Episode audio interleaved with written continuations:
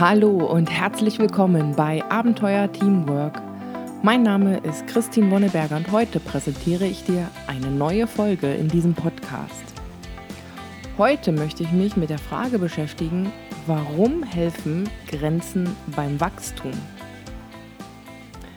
Vielleicht geht es dir jetzt gerade ähnlich wie mir und du fragst dich, äh, wie bitte Grenzen? Also heutzutage ist es ja wohl ziemlich wichtig, flexibel zu sein und dementsprechend sind Grenzen jetzt irgendwie ein ganz schöner Widerspruch dazu. Vor allen Dingen ist ja auch Flexibilität notwendig, um zu wachsen. Doch das bedeutet jetzt nicht automatisch, dass es keine Grenzen gibt. Ganz im Gegenteil. Ich habe mich über folgenden Weg dieser Frage genährt. Und zwar habe ich mir erstmal selbst die Frage gestellt, ja, was bedeutet jetzt eigentlich Flexibilität genau? Und in diesem Zusammenhang dann auch, was bedeutet es dann, Grenzen zu setzen, wenn ich doch flexibel sein muss? Und dann möchte ich dir noch ein paar Beispiele geben, wie man durch das Setzen von Grenzen wächst. Ich wünsche dir viel Spaß beim Hören und fange jetzt auch gleich mal an mit dem ersten Teil. Was bedeutet Flexibilität?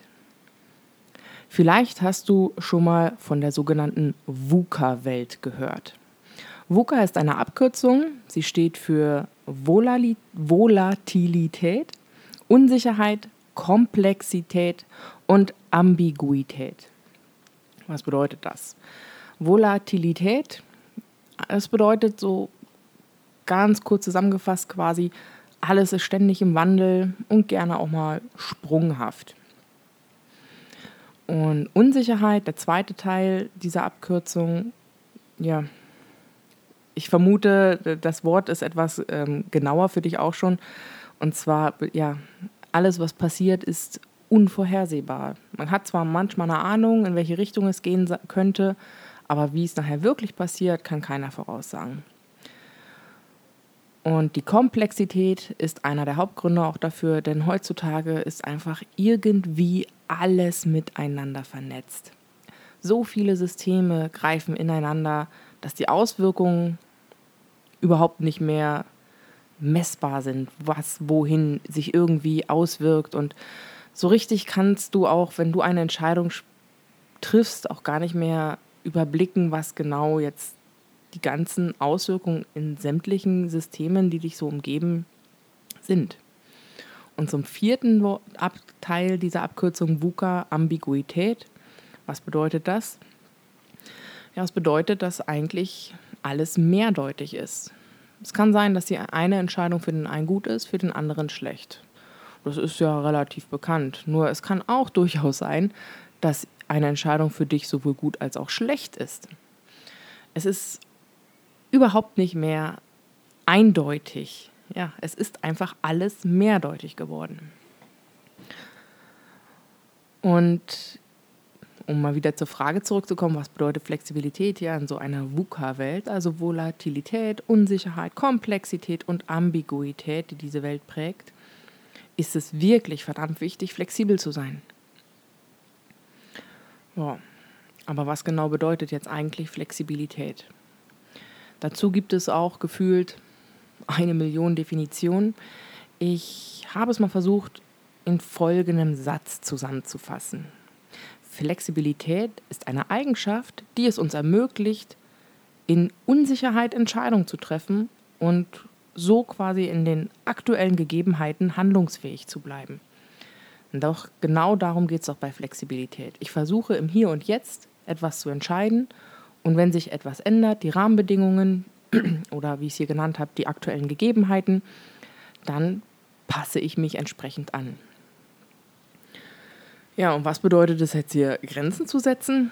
Naja, nochmal ganz kurz zurück zur Definition. Wir entscheiden oder wir möchten handlungsfähig bleiben unter den aktuellen Gegebenheiten. Ganz kurz nochmal zu dem Wort VUCA, Unsicherheit. Heißt auch, ich weiß auch gar nicht alles. Das heißt, ich treffe auch viele Annahmen über die aktuellen Gegebenheiten. Und je besser ich meine Annahmen über die aktuellen Gegebenheiten kenne und den Teil, den ich wirklich kenne, desto besser kann ich auch entscheiden. klingt jetzt relativ einfach, nur versuch dir das mal an einem Beispiel vielleicht zu visualisieren. Stell dir zum Beispiel mal vor, es ist Anfang 2020. Corona, davon hast du noch nichts gehört, auch wenn die ersten Meldungen schon kamen. Und dein großer Wunsch oder dein Traum war es, ein kleines Restaurant oder ein kleines Café zu eröffnen, in dem du deine Leidenschaft für Kochen, für Backen ähm, ausleben kannst. Und du hast dich jetzt damit beschäftigt, du willst das unbedingt machen, du hast entschieden, deinen Job zu verlassen und du hast jetzt auch eine Lokalität gefunden. Und jetzt hast du entschieden, du gibst deinen bisherigen Job, sicheren Job auf, du mietest dieses Lokal an, du richtest es ein. Ja, und dann kommt Corona. In der Situation kannst du dich sehr gut fragen, ob du wirklich die Grenzen oder sagen wir mal so in dem Fall die aktuellen Gegebenheiten und deine Annahmen darüber dir wirklich genau überlegt hast. Das ist ehrlich gesagt ein ziemlich fieses Beispiel, aber auch ein sehr gutes für das Thema VUCA-Welt. Denn wie willst du denn alle Annahmen kennen? Wer hätte denn ahnen können, dass ein derartiges Virus mit einer derartigen Pandemie derartige Auswirkungen auf unser Leben hier hat. Das ist die Volatilität. Das ist Unsicherheit, das ist definitiv Komplexität. Und die Mehrdeutigkeit, also die Ambiguität an der Stelle, ist jetzt schwierig zu beurteilen. Das wird, wird dann eine spätere Generation für uns machen. Nur zurück zu der Idee mit dem eigenen Kaffee. Da hockst du nun und Jetzt heißt es flexibel bleiben, nur ja, die Kundschaft wird erstmal nicht kommen, keine Gäste. Aber irgendwie willst du doch deinen Wunsch haben und dein, deine Annahmen, warum du das gemacht hast, ist, du willst unbedingt kochen. Jetzt ist es aber so, wenn du kochst, kannst du natürlich immer noch Leute bewirten, indem du Lieferservice zum Beispiel machst. Nur, und jetzt kommen wir mal zu dem Punkt Grenzen an der Stelle, du kannst nicht gleichzeitig kochen und ausliefern. Also, um flexibel zu bleiben, willst du jetzt einen Lieferdienst zum Beispiel aufbauen, brauchst aber jemanden, der fährt oder der abholt, wie auch immer. Du musst dein ganzes Business-Konzept ein bisschen anpassen und entweder holst du dir einen Fahrer oder du findest einen Weg, dass die Leute zu dir kommen und das Essen abholen. Vielleicht hast du vorher dann auch noch auf die Mundpropaganda gesetzt. Das heißt, naja, die ersten Gäste, die kommen, die werden schon merken, wie toll es ist und dann bringen sie ihre Freunde mit und so weiter. So funktioniert es ja recht häufig in einem Gastronomiebereich. Nur dadurch, dass keine Gäste direkt kommen und äh, durch die Pandemie natürlich auch die, der Austausch zwischen den Leuten massiv eingeschränkt ist, weil man sich einfach gar nicht mehr so sehen konnte, funktioniert das nicht. Das heißt, auch da musst du dir eine neue Strategie überlegen wie du bekannter wirst, damit mehr Leute kommen. In beiden Fällen hast du flexibel reagiert, du versuchst einen Traum weiterzusetzen und jetzt möchte ich mal eine Grenze im positiven Sinne hier beschreiben. Und zwar deine Grenze ist es, dass dieses, dieser Traum gelebt wird. Unter allen Umständen versuchst du alles, um dieses Business voranzutreiben, um es dir zu ermöglichen, deine Leidenschaft zu leben. Dieses Verhalten, wie gesagt, das ist jetzt mal eine Grenze im positiven Sinn, beeinflusst deine Entscheidungen. Umgekehrt gibt es natürlich auch das Gleiche. Ich habe es gerade kurz mit dem Lieferdienst schon angesprochen. Du kannst nicht gleichzeitig kochen und ausliefern. Also bräuchtest du da jemanden, der für dich die Lieferung übernehmen kann zum Beispiel. Ich hoffe, dieses Beispiel konnte dir jetzt so ein bisschen meine Definition von Flexibilität ähm, veranschaulichen. Nochmal kurz für Wiederholung. Flexibilität ist eine Eigenschaft, die es uns ermöglicht, in Unsicherheit Entscheidungen zu treffen und so unter aktuellen Gegebenheiten handlungsfähig zu bleiben. Und was sich auch schon ein bisschen angedeutet hat, und jetzt kommen wir auch schon direkt zum zweiten Punkt, was bedeutet es, Grenzen zu setzen? Ich habe hier von einer ja, positiven Grenze gesprochen, dass du unbedingt das Business weiterführen willst. Es steht nicht zur Debatte, das ist einfach gesetzt. Da gibt es keinen Weg drum herum quasi. Aber auch im Negativen, also eine Grenze, wie sie im Normalfall Sprachgebrauch auch genutzt wird. Ich kann nicht zwei Sachen gleichzeitig machen. Ich brauche jemanden, der da eine Teilaufgabe übernimmt. Auch möchte ich dir ganz kurz nochmal darstellen, warum denn überhaupt meine Annahmen Grenzen sind. Denn lass es uns vielleicht mal umgekehrt probieren. Das wird ja ziemlich schnell ein ziemlich fieses Beispiel. Aber sagen wir mal, wir bleiben bei dem Beispiel, ich habe ein Restaurant gegründet, Corona fängt an. Wie schaffe ich es, trotzdem dieses Restaurant weiterzuführen? Und stell dir jetzt mal vor, du hättest dir überhaupt gar keine Grenzen gesetzt. Dann könntest du zum Beispiel sagen, okay, ich nehme einfach unendliche Kredite auf, ich überschulde mein Haus oder mein Elternhaus oder was auch immer dir zur Verfügung steht. Du leist dir Geld bei Freunden. Du kannst auch noch ganz andere Mittel einsetzen, wenn du dir keine Grenzen setzt. Und da kommen wir auch schon einen Punkt, warum Grenzen so wichtig sind, um gute Entscheidungen zu treffen. Du selber hast ja auch ein Wertesystem, Sachen, die du für richtig empfindest und welche, die du für falsch empfindest. Und das sind alles Grenzen, die deine Entscheidungen mit beeinflussen. Dazu kommen dann aber auch andere Grenzen. Also jetzt gibt es ja auch die Physik, die setzt dir definitiv Grenzen. Nicht zuletzt die Zeit. Ein Tag hat 24 Stunden. Du bist eine Arbeitskraft. Und ja, so knapp ein Drittel des Tages, sagen wir einfach mal acht Stunden, verbringst du dann ja auch noch schlafend. Gut, vielleicht gehörst du zu den Glücklichen, die weniger Schlaf brauchen, die haben dann mehr Zeit für andere Sachen. Nur die Zeit limitiert einfach unser Handeln, unsere Fähigkeiten, was zu tun. Du kannst zum Beispiel, wenn du jetzt keine Grenzen setzen würdest, sagst du, okay, ich mache das Restaurant und dann mache ich noch nebenbei ähm, eine Ausbildung als Aquarellmaler und das mache ich noch und das mache ich noch, dann setzt du dir auch keine Grenzen. Nur Tatsache ist, es ist nicht wirklich realistisch, dass du dann alles schaffst. Je mehr du machst, desto unwahrscheinlicher, dass du alles hinbekommst. Ich denke, dieses Umkehren zeigt ganz gut, dass eigentlich jeder Entscheidung und erst recht in flexiblen Situationen oder da, wo du flexibel bleiben musst, immer gewissen Grenzen unterliegt. Und diese Grenzen zu kennen, ist enorm wichtig. Denn je besser du deine Grenzen kennst, desto besser kannst du sagen, bis hierhin und nicht weiter. Und da gibt es jetzt unterschiedliche Arten von Grenzen. Es gibt welche, die gelten einfach nur temporär.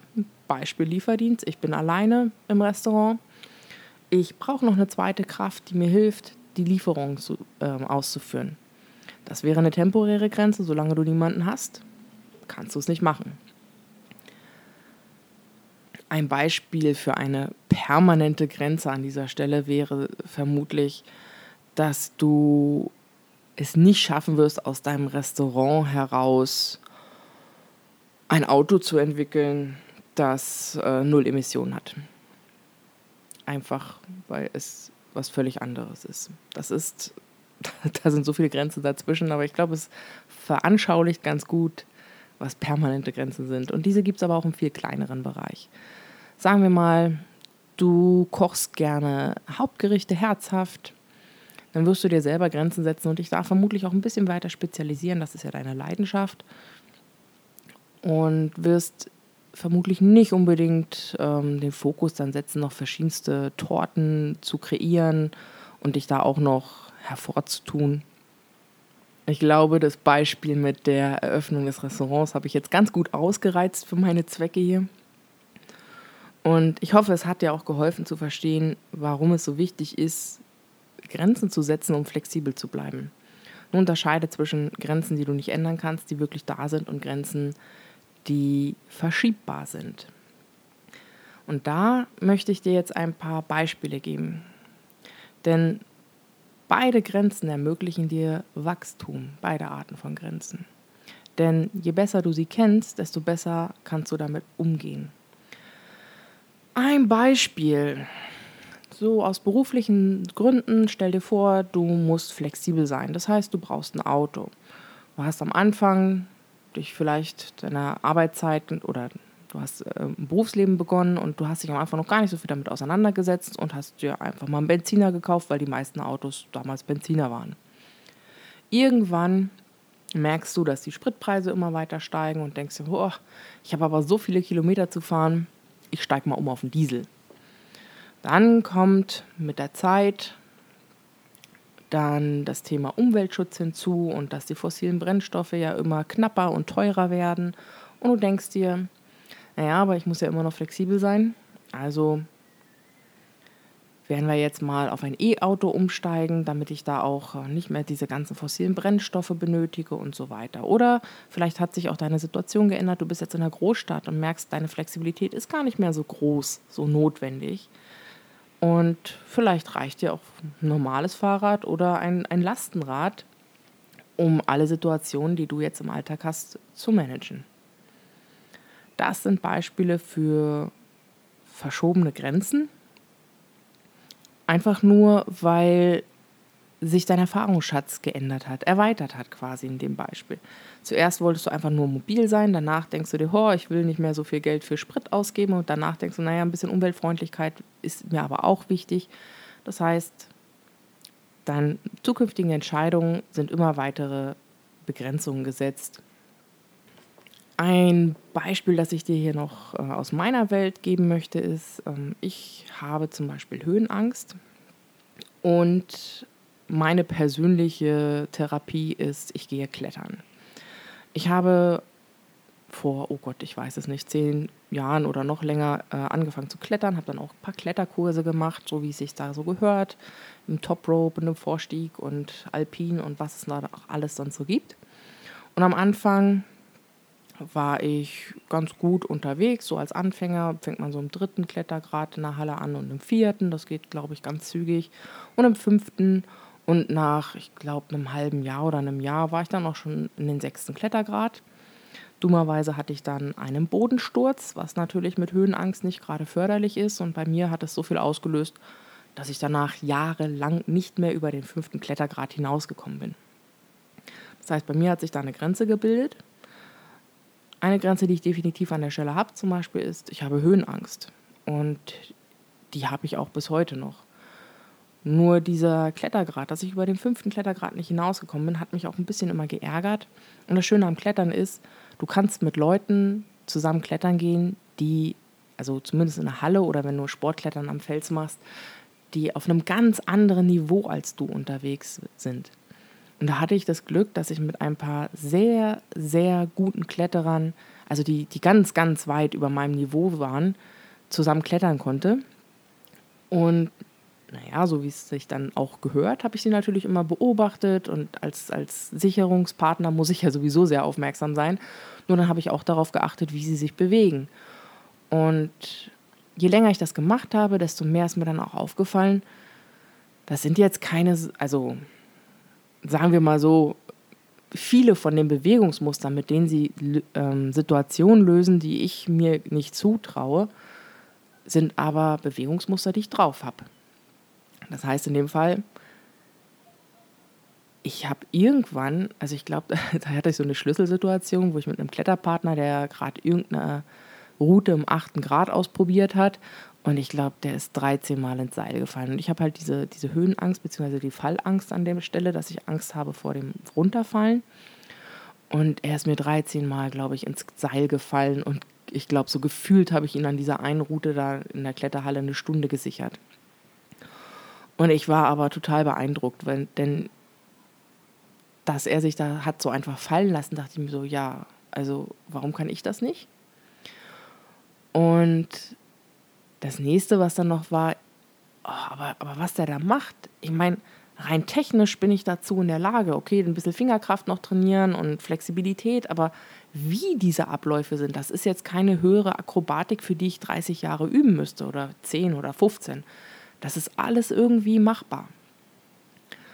Und das hat bei mir was verändert und so habe ich es tatsächlich geschafft, diese, diese innere Grenze des fünften Klettergrades innerhalb von einer Woche zu überwinden. Da bin ich dann in die 6 minus, 6 und 6 plus, also einmal den kompletten nächsten Klettergrad in einer Woche durchgeklettert und war dann innerhalb kürzester Zeit, also wir reden jetzt hier wirklich nur von drei Monaten oder vier, im siebten Klettergrad.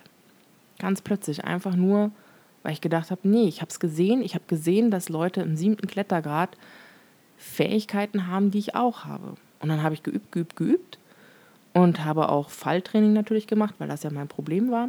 Und dann habe ich es drauf gehabt. So hat sich bei mir zum Beispiel eine Grenze verschoben.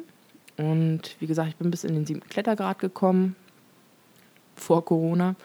Und ich habe trotzdem immer noch Höhenangst und ich habe auch regelmäßig Panikattacken gehabt, wenn ich über meine Fähigkeiten hinausgehe. Also die ist leider nicht weg. Aber das, was ich mir zutraue, das ist mehr geworden. Gut, jetzt möchte ich dir aber mal ein paar Beispiele geben ähm, zum Thema, wie kann ich durch das Setzen von Grenzen wachsen. Und zwar innerhalb des Teams, im Business-Kontext. Denn das ist wahrscheinlich der etwas interessantere Teil an der Stelle. Ein ganz einfaches Beispiel. Jeder von uns kennt Situationen, wo er mit anderen Leuten aneinander gerät. Und irgendwann wird ein jeder da für sich das ein oder andere Muster erkennen. Beispielsweise, ach, wenn mein Gegenüber immer so viel Druck aufbaut und so versucht mir seinen Willen überzuzwängen, ich schaffe es dann einfach nicht bei mir zu bleiben, ich bin dann unter Druck und ich werde dann grantig oder zickig oder sonst irgendwas. Ich komme damit einfach nicht klar. Oder umgekehrt, oh, wenn der andere einfach nicht schafft, sich mal konkret auszudrücken, wie soll ich denn damit arbeiten? Ich komme damit einfach nicht klar. Also irgendwie entwickelt man dann so Muster, indem man merkt, mit seinen bisherigen Fähigkeiten, also sprich seine eigenen bisherigen Fähigkeiten sind die Begrenzung, kann ich diese Situation nicht zufriedenstellend für mich lösen. Und an der Stelle gibt es dann die Möglichkeit, neue Kommunikationsstile zu trainieren auf verschiedenste Art und Weise. Oder seine innere Einstellung dann auch zu ändern, was ja ein Achtsamkeitstraining aktuell äh, sehr populär macht. Wie gesagt, da gibt es verschiedene Möglichkeiten und so kann ich mir neue Fähigkeiten antrainieren, die es mir erlauben, die eine oder andere Situation anders nicht nur zu erleben, sondern auch durchzustehen, sage ich jetzt mal, mich anders zu verhalten, dadurch ein anderes Verhalten meines Gegenübers ähm, ja, zu provozieren und somit vielleicht eine andere Lösung oder einen anderen Ausgang der Situation haben. Und so ist, warum Grenzen da so wichtig sind, ist, ich habe gemerkt, dass ich da eine Begrenzung mit meinen Fähigkeiten habe und in dem Fall kann man sie bearbeiten. Und eine Begrenzung, die etwas schwieriger ist, die ich jetzt auch nicht unbedingt als wirklich zwanghaft permanent bezeichnen möchte, aber es hilft, sie als solche zu betrachten. Und zwar gibt es da so eine Unterscheidung zwischen sogenannten Spezialisten und zwischen Generalisten. Und wenn wir jetzt mal einfach annehmen, entweder bist du ein Generalist oder ein Spezialist, jeder von beiden hat seine Begrenzungen. Der Spezialist ist einfach ein absoluter Fachmensch in seinem Thema. Und je spezialisierter er ist, desto tiefer ist er in seinem Thema drin. Das Problem ist dann meistens, dass er von anderen Themen weniger Ahnung hat. Warum ist es so? Ja, auch hier kommt wieder mal der Faktor Zeit. Ich kann mich halt nicht in 38 Themen gleichzeitig einarbeiten. Zumindest nicht in alle in die Tiefe. Und dagegen gibt es dann diese Generalisten, die äh, viele Themen bisschen können, aber dafür keins in unheimlicher Tiefe.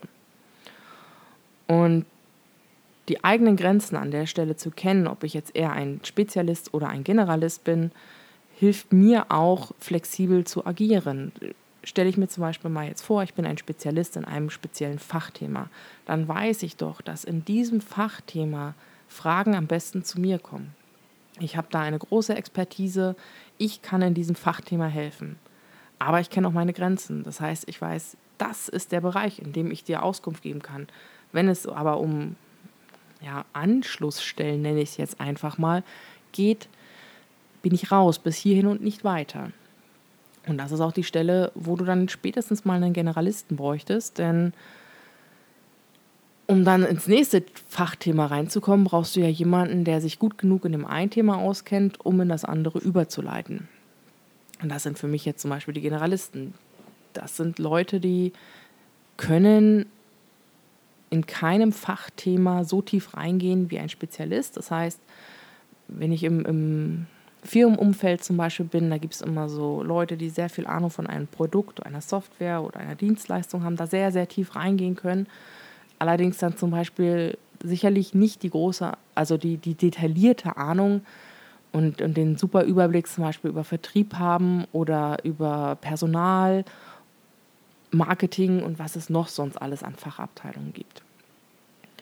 Und das ist ja auch okay. Nur irgendwie brauchst du halt jemanden und das ist oft ähm, dann die Leitungsfunktion oder ein Projektleiter, gerne auch mal ein Vertriebler, der das Produkt, die Software ganz gut kennt, aber auch die Anforderungen aus den anderen Bereichen so auch grob kennt. Das heißt, er kann dazwischen vermitteln. Und so haben halt beide Rollen, der Generalist und der Spezialist, seine Begrenzung. Und das Anerkennen dieser Begrenzung ermöglicht wiederum eine effektive Zusammenarbeit.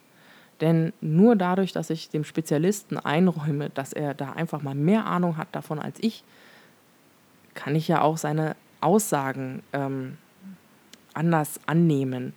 Wenn mir zum Beispiel jemand aus dem, aus dem, also so ein richtiger Spezialist sagt, das ist einfach falsch, was ich da mache, dann wird das schon seine Richtigkeit haben, beziehungsweise es wird um einiges fundierter sein als das, was ich tue.